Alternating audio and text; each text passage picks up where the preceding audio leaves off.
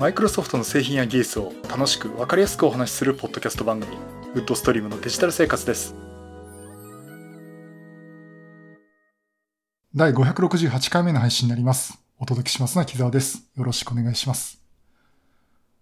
はい今週もお聞きいただきありがとうございますえー、この配信はクラウドファンディングキャンファイアのコミュニティより皆様のご支援いただいて配信しております。今回も安りさん、ホワイトカラーさんはじめ合計10名の方にご支援いただいております。ありがとうございます。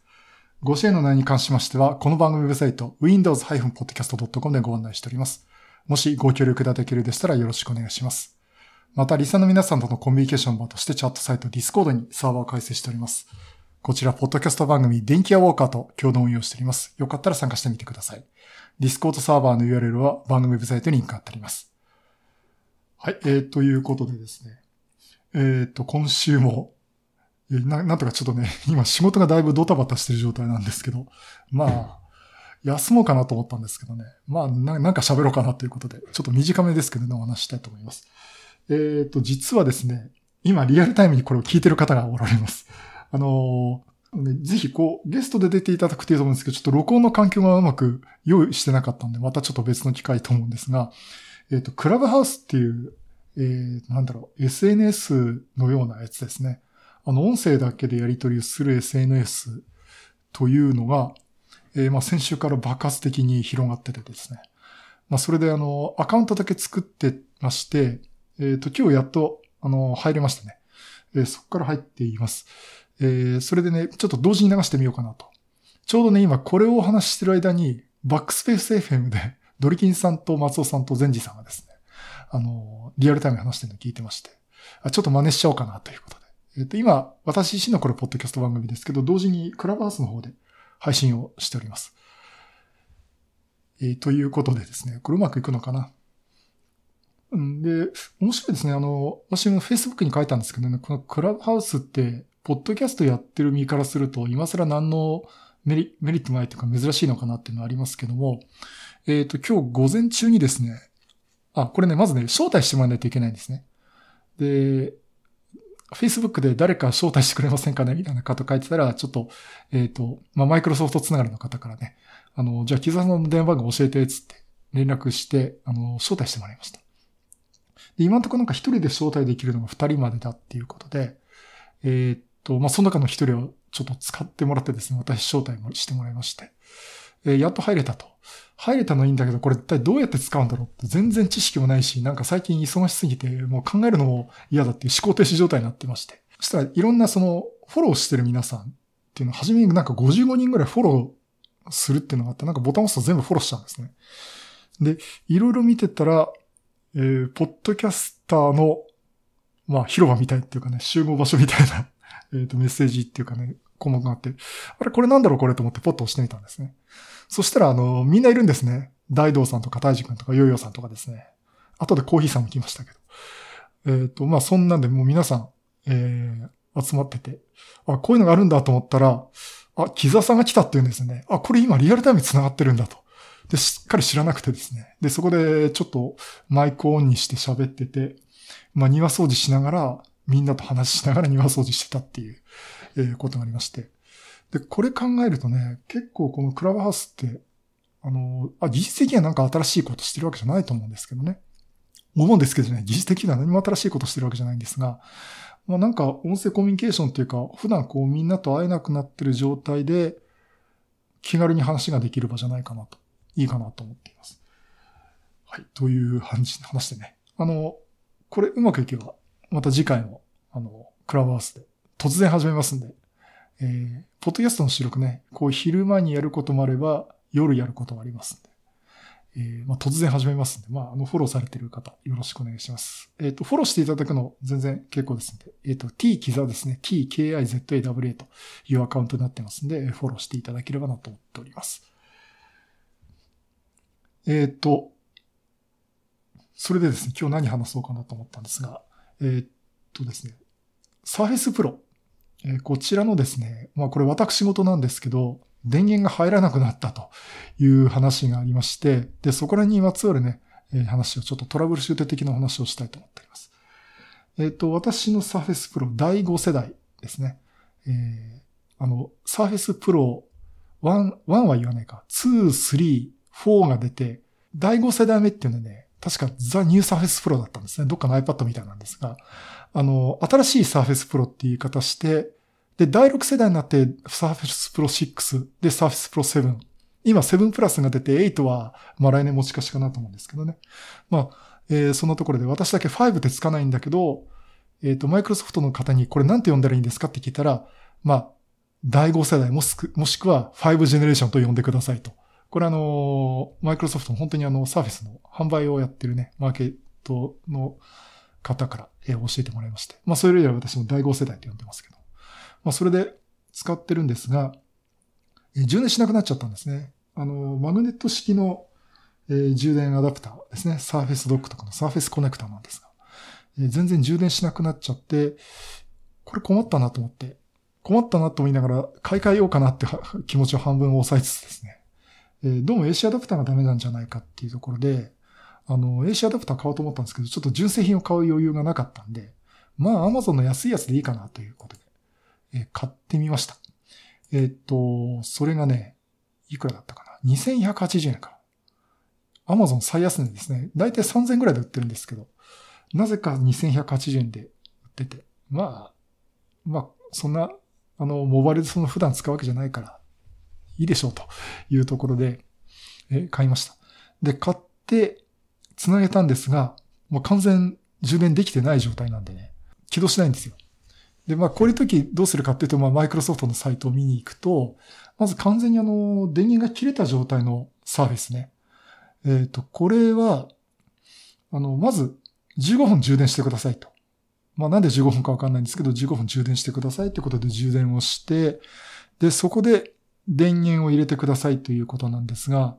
えー、私の場合電源入らなかったんですね。うん、これサービス本体がいっちゃったのか、あとやっぱり AC アダプターダメだったのかと、えー、いうのがあったんですが。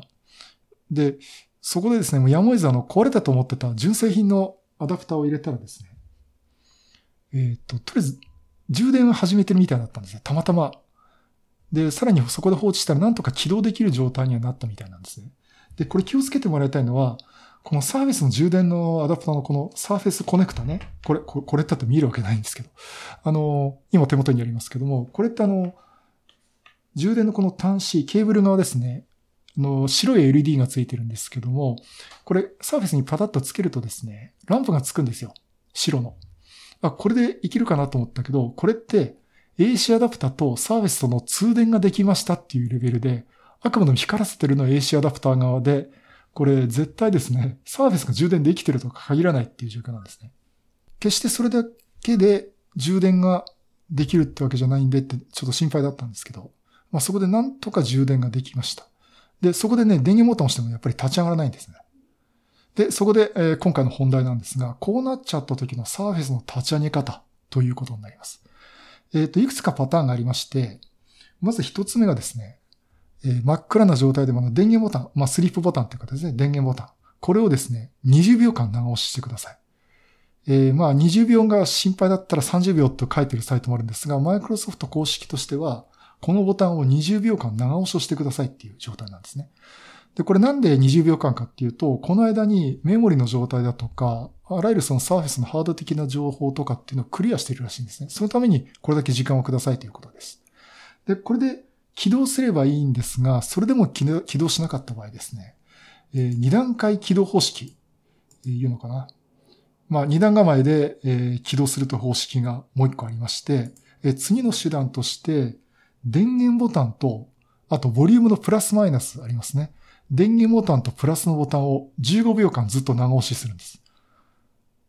で、15秒間長押しした後に、10秒間待って、電源ボタンをポチッと押してくださいと。えー、そういうふうに言われてます。で、それ実際やったらですね、なんとか起動しました。まあそういったところで、あのー、実際ですね、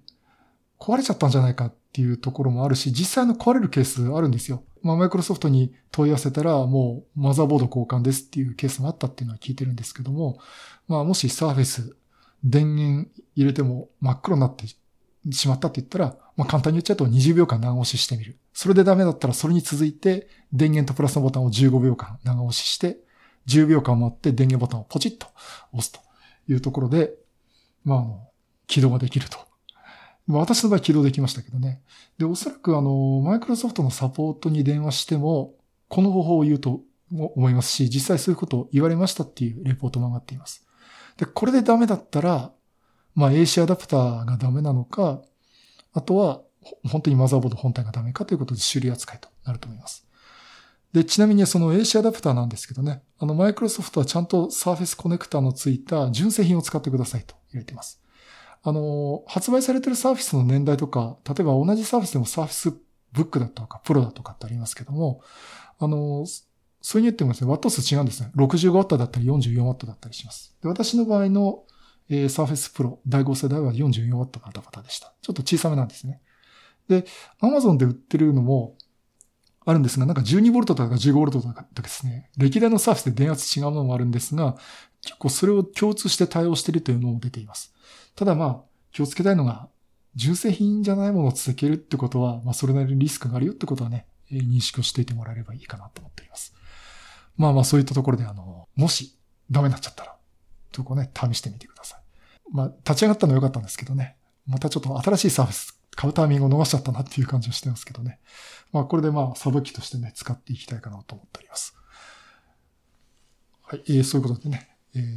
サーフェスブロ電源が入らなくなった時の対応と、まあちょっと AC アダプター買ってみましたということになります。あ、で、ちょっと気になったんですけど、さっきね、起動するために壊れたと思ったその純正のやつつけてみたら充電できたって言いましたよね。で、ひょっとしたらコネクタ部分が汚れてたんじゃないかということで、ちょっといろいろとこう洗浄してみたりしたんですが、その後にですね、ちゃんと充電できてるっぽいんで、実は